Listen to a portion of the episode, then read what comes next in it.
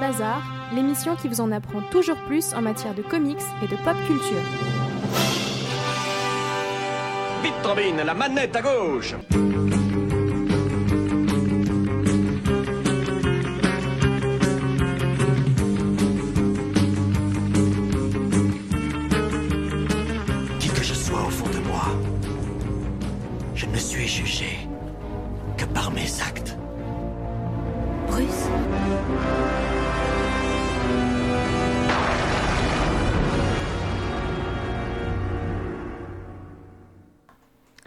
Bonjour à tous et bienvenue dans ce septième numéro de Comics Bazar, c'est Vivien et je suis avec vous pendant une demi-heure afin de vous parler de comics et de pop culture. Et aujourd'hui, comme vient de l'annoncer Jean-Pascal, le thème c'est Batman et Sherlock Holmes, l'analogie entre ces deux détectives au destin croisé.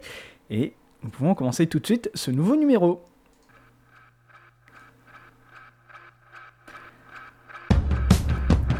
Alors oui, à l'heure où le Sherlock Holmes de Guy Ritchie ou celui même de la série avec Benedict Cumberbatch ont envahi les salles de cinéma et les écrans de télévision, nombreux sont ceux qui s'étonnent encore de cette adaptation atypique du détective d'Arthur Conan Doyle, comparant avec le détective anglais au super-héros, en comparant bien entendu le détective anglais au super-héros de Gotham City, à savoir Batman.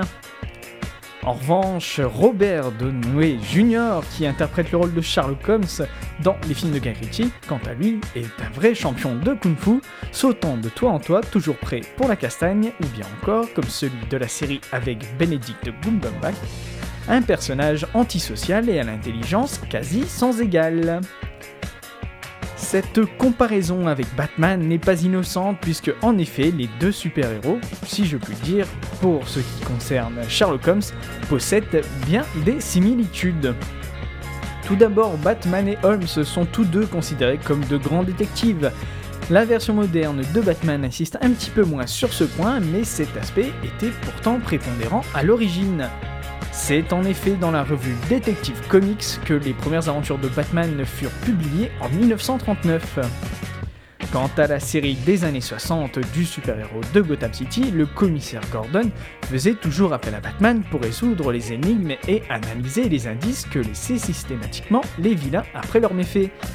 Batman utilise d'ailleurs régulièrement différentes machines sophistiquées dont un bat-analysateur d'indices pour mener à bien ses enquêtes. En 1940, le numéro 40 justement de Detective Comics introduit le personnage de Robin. Ce personnage était désormais indissociable de Batman et a justement été créé selon l'idée de Bill Finger que Batman avait besoin d'un Dr Watson pour lui donner la réplique. Voilà pourquoi Robin et Watson assistent leur mentor dans toutes leurs aventures sans jamais leur voler la vedette. Tim Drake, le troisième Robin, est de plus en plus présenté comme étant un détective amateur qui observe les méthodes de Batman afin d'en retirer un maximum d'enseignements. On peut ainsi voir Batman comme étant un descendant moderne de Sherlock Holmes. Bob Kane, son créateur, ne s'est d'ailleurs jamais caché de s'être inspiré, entre autres, de ce personnage pour créer le justicier de Gotham City. Batman étant plus exactement un savant mélange de Zorro, Sherlock Holmes et The Shadows. C'est donc tout logiquement que les deux plus grands détectives de l'histoire se croisèrent à l'occasion du 50e anniversaire de Detective Comics en 1987. Sherlock Holmes apparaît aux côtés de Batman, Robin et Elonga Tillman.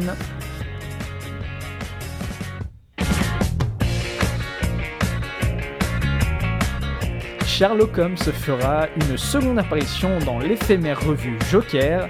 Suite à une blessure à la tête, un acteur se persuade qu'il est le légendaire détective et conclut que le Joker est en réalité Moriarty, l'ennemi de Sherlock Holmes. Plus récemment, dans la série télé animée Batman The Brave and the Bold, diffusée tous les dimanches sur France 3, Batman a fait équipe avec Sherlock Holmes et le Dr Watson dans l'épisode intitulé La corne du démon. Dans le Londres du 19e siècle, un mystérieux meurtrier aspire les âmes de jeunes femmes. Le démon Etrigan, allié de Batman, est désigné coupable de mais fait par la population. Sherlock Holmes et le Dr Watson très vite rejoignent Batman, tout droit venu du futur, et enquêtent alors sur cette affaire afin de rétablir la vérité.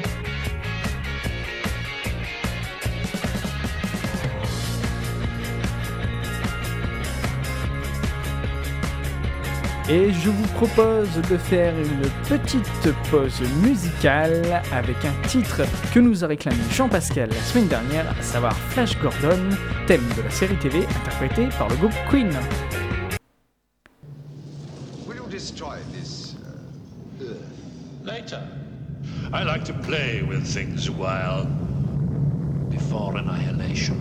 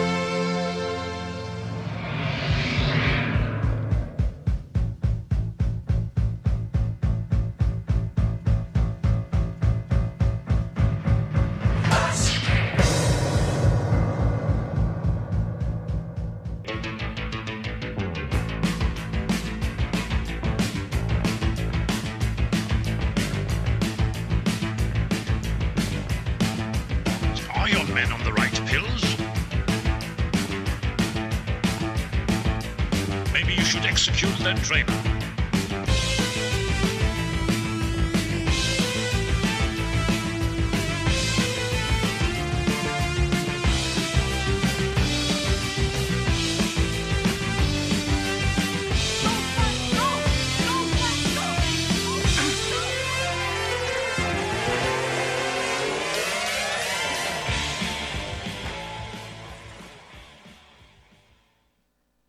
Voilà, et la semaine dernière, je vous avais fait une émission spéciale sur les serials, avec notamment la série Flash Gordon, et j'avais totalement oublié de vous passer ce titre qui est le thème de la série télé Flash Gordon, interprété par le groupe Queen. Mais revenons tout de suite à nos comics.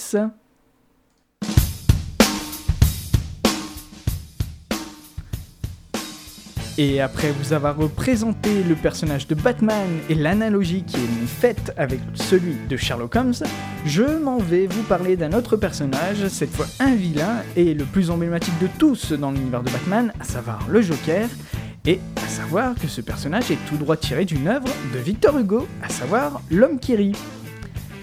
Mais tout d'abord, laissez-moi vous présenter un tout petit peu le personnage du Joker. C'est un personnage totalement déjanté et hors norme.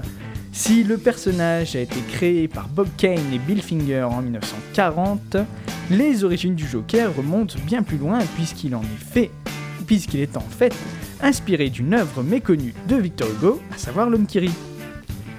On lui avait à jamais appliqué le rire sur le visage. C'était un rire automatique et d'autant plus irrésistible qu'il était pétrifié. Personne ne se dérobait à ce rictus. Voilà comment Victor Hugo décrivait Gwynplaine, l'anti-héros de son roman L'homme qui rit. Gwynplaine est un jeune homme atrocement mutilé dont le sourire figé lui sert à divertir les riches et les puissants. L'inspiration majeure du Joker, tel qu'on le connaît, provient plus exactement de l'interprétation de Gwynplaine par l'acteur allemand Konrad Veidt dans l'adaptation cinématographique de ce roman réalisé par Paul Lamy en 1928. Bob Kane confirma cette version en 1994. Le Joker ressemble à Conrad Veidt, l'acteur de L'homme qui rit, adapté de Victor Hugo. Bill Finger, un des assistants de Kane et créateur du personnage de Batman, m'avait montré la photo de Veidt dans le film et m'avait dit Voilà ton Joker. Voilà, c'était des paroles de Bob Kane donc qui nous expliquait son choix de création pour le personnage du Joker. En effet, les ressemblances physiques entre le Joker et Gwynplaine sont évidentes, mais les similitudes ne s'arrêtent pas là. Sur certaines affiches de l'homme qui le visage de Veidt en vert tandis, est en vert tandis que ses lèvres sont mauves. Ce sont les deux couleurs communément associées au Joker.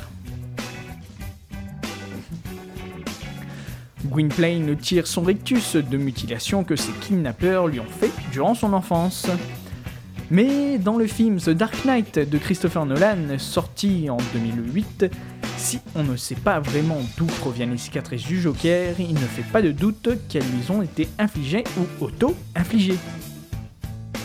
Le personnage de Victor Hugo ne cessera de suivre le Joker durant sa carrière à travers divers hommages.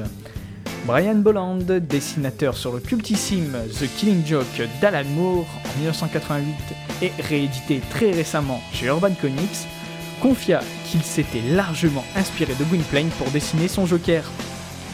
D'ailleurs, dans l'épisode de Wildcard du dessin animé La Ligue des Justiciers, le Joker utilise le nom de Gwynplaine Entertainment pour pénétrer dans les studios d'une chaîne télévisée.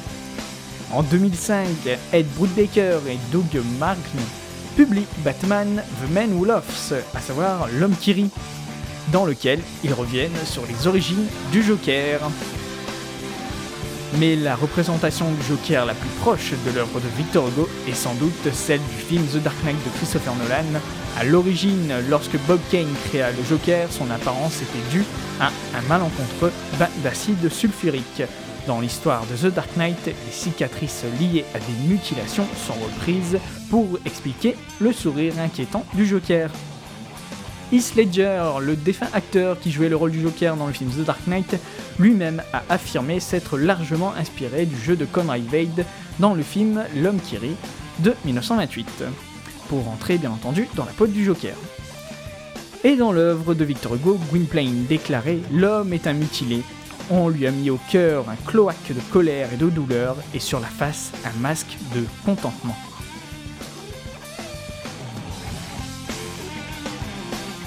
Voilà donc une phrase que n'aurait pas renié le Joker de The Dark Knight.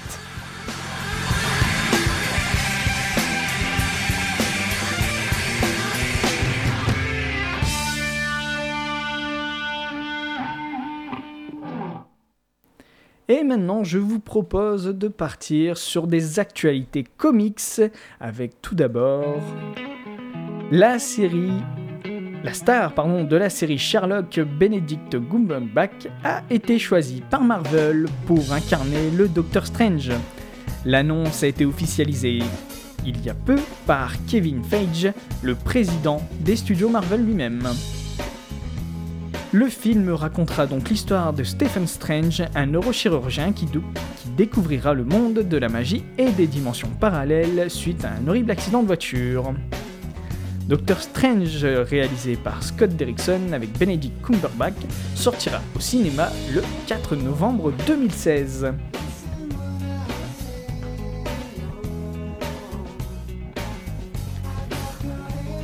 Une autre actualité comics, c'est le film Ant-Man qui sortira le 22 juillet 2015 et clôturera la phase numéro 2 de l'univers cinématographique de Marvel. Le film permettra aussi d'ouvrir la voie à une série de films consacrés à des héros secondaires de l'univers Marvel, à savoir Doctor Strange dont je viens tout juste de vous parler, mais aussi Black Panthers et Captain Marvel.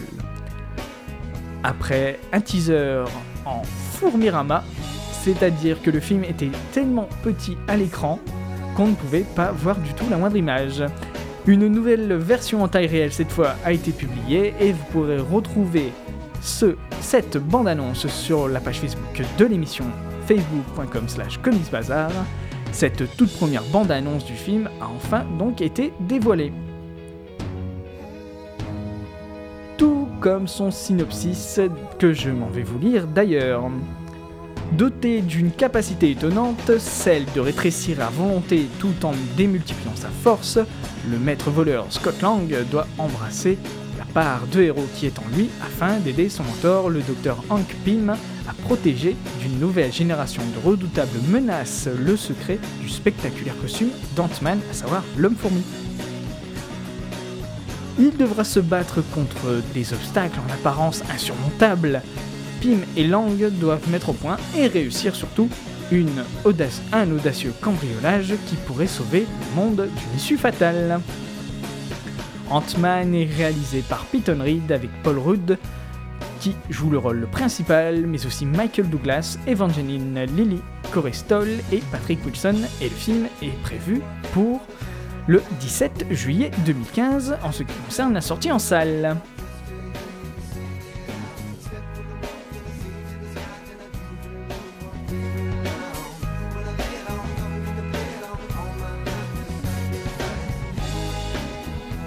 Une autre actualité comics, mais qui là concerne le petit écran et américain surtout, c'est la chaîne AMC qui a commandé un pilote pour la série The Preacher. Selon le site américain Variety, la chaîne AMC qui produit notamment The Walking Dead aurait commandé un pilote d'une série télé adaptée de la série comics Preacher, écrit par Garth Ennis et dessiné par Steve Dillon. Le script aurait été confié à Seth Rogen et Evan Kolberg sous la supervision de Sam Catlin, qui a notamment travaillé sur la série Breaking Bad. Et en fonction de ce pilote, la série pourrait être diffusée au cours de l'année 2016. Preacher, c'est édité par Vertigo Comics et ça raconte les aventures de Jesse Custer, le pasteur d'une petite bourgade du Texas, qui, suite à la fusion de son esprit avec une entité nommée Genesis, Jesse acquiert le pouvoir de se faire obéir de quiconque grâce à une voix à laquelle personne ne peut désobéir, entre guillemets, la voix de Dieu. Accompagné de Tulip, une ex-petite amie devenue tueuse à gages, et de Cassidy, de Cassidy pardon, un vampire irlandais, Jesse Custer se lance dans une enquête à la recherche de Dieu et doit dans le même temps éviter les tueurs à gages lancés à sa poursuite, parmi lesquels un cowboy énigmatique que l'on appelle le Saint des tueurs.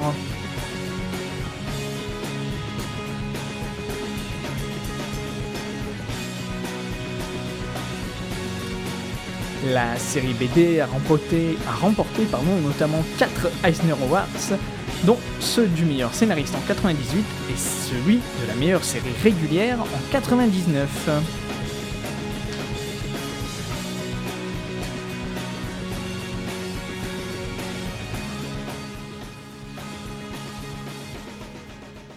Et pour finir cette émission, je vais vous laisser écouter un reportage à savoir sur les R2 Builders que j'ai pu rencontrer à la dernière Paris Comics Expo. Alors à la Paris Comics Expo 2014, j'ai pu rencontrer Christian Dupont des R2 Builders, une association qui s'occupe de monter et de créer des petits robots R2D2 de la saga Star Wars.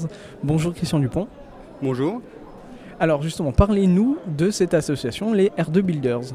Euh, c'est une association qui a quelques années, qui a été fondée euh, vers les années 2010. Le but, c'est de construire à l'échelle 1 un R2 ou un robot de, euh, Star Wars. Donc euh, le mien, c'est un R6, c'est un robot qui existe que dans une série euh, de dessins animés qui s'appelle La guerre des clones, dont l'inspiration est l'attaque des clones, épisode 2 de Star Wars. Donc là, vous avez monté un robot R6, donc, qui est vraiment à l'échelle 1, bon, à l'échelle humaine. Combien de temps ça vous a pris pour construire ce robot? Euh, là, il était à peu près à la moitié de sa fabrication. Euh, je suis retraité, j'ai donc passé déjà 8 mois dessus. Et il y a à peu près encore le même temps de travail. Ça fait un an et demi, euh, un an et demi- à peu près un an et demi que vous êtes dessus, quoi. À peu près un an et demi, à raison d'une heure ou deux par jour euh, de, de travail, de coupe, de, de collage, de conception de programme. Alors justement, donc, c'est fait en quelle matière? Euh, le mien est fait en profilé d'acier et en, en bois et en styrène, en, en polystyrène euh, choc. Alors ça, c'est pour l'aspect euh, physique, esthétique, mais tout le mécanisme, etc. que- De quoi est composé votre robot? Ben, il est composé d'un ensemble de propulsion qui est constitué de deux moteurs récupérés sur des trottinettes électriques. Il y a à l'intérieur pour euh, le basculement de passer d'un mode 3, jambes à deux jambes, une, euh, une vieille perceuse électrique sur batterie euh, mise sur euh, un morceau de cric récupéré. Donc au final, votre, robot est à la fois ben, très beau esthétiquement, même s'il est qu'à à peu près la moitié de sa conception. Il, euh, il bouge littéralement comme un des robots du film et de la série, mais il fait aussi quelques petits bruits que vous pouvez commander avec votre, appareil de, de télécommande. Alors justement, pourquoi euh, vous êtes-vous lancé dans ce projet de construire un robot? Euh, parce que bon, je suis retraité, j'ai travaillé pendant 30 ans sur une centrale nucléaire et j'avais envie de faire quelque chose un peu délirant après avoir passé euh, 30 ans à respecter à la lettre des procédures. Alors c'est votre première convention euh, vous concernant ou même concernant la- l'association?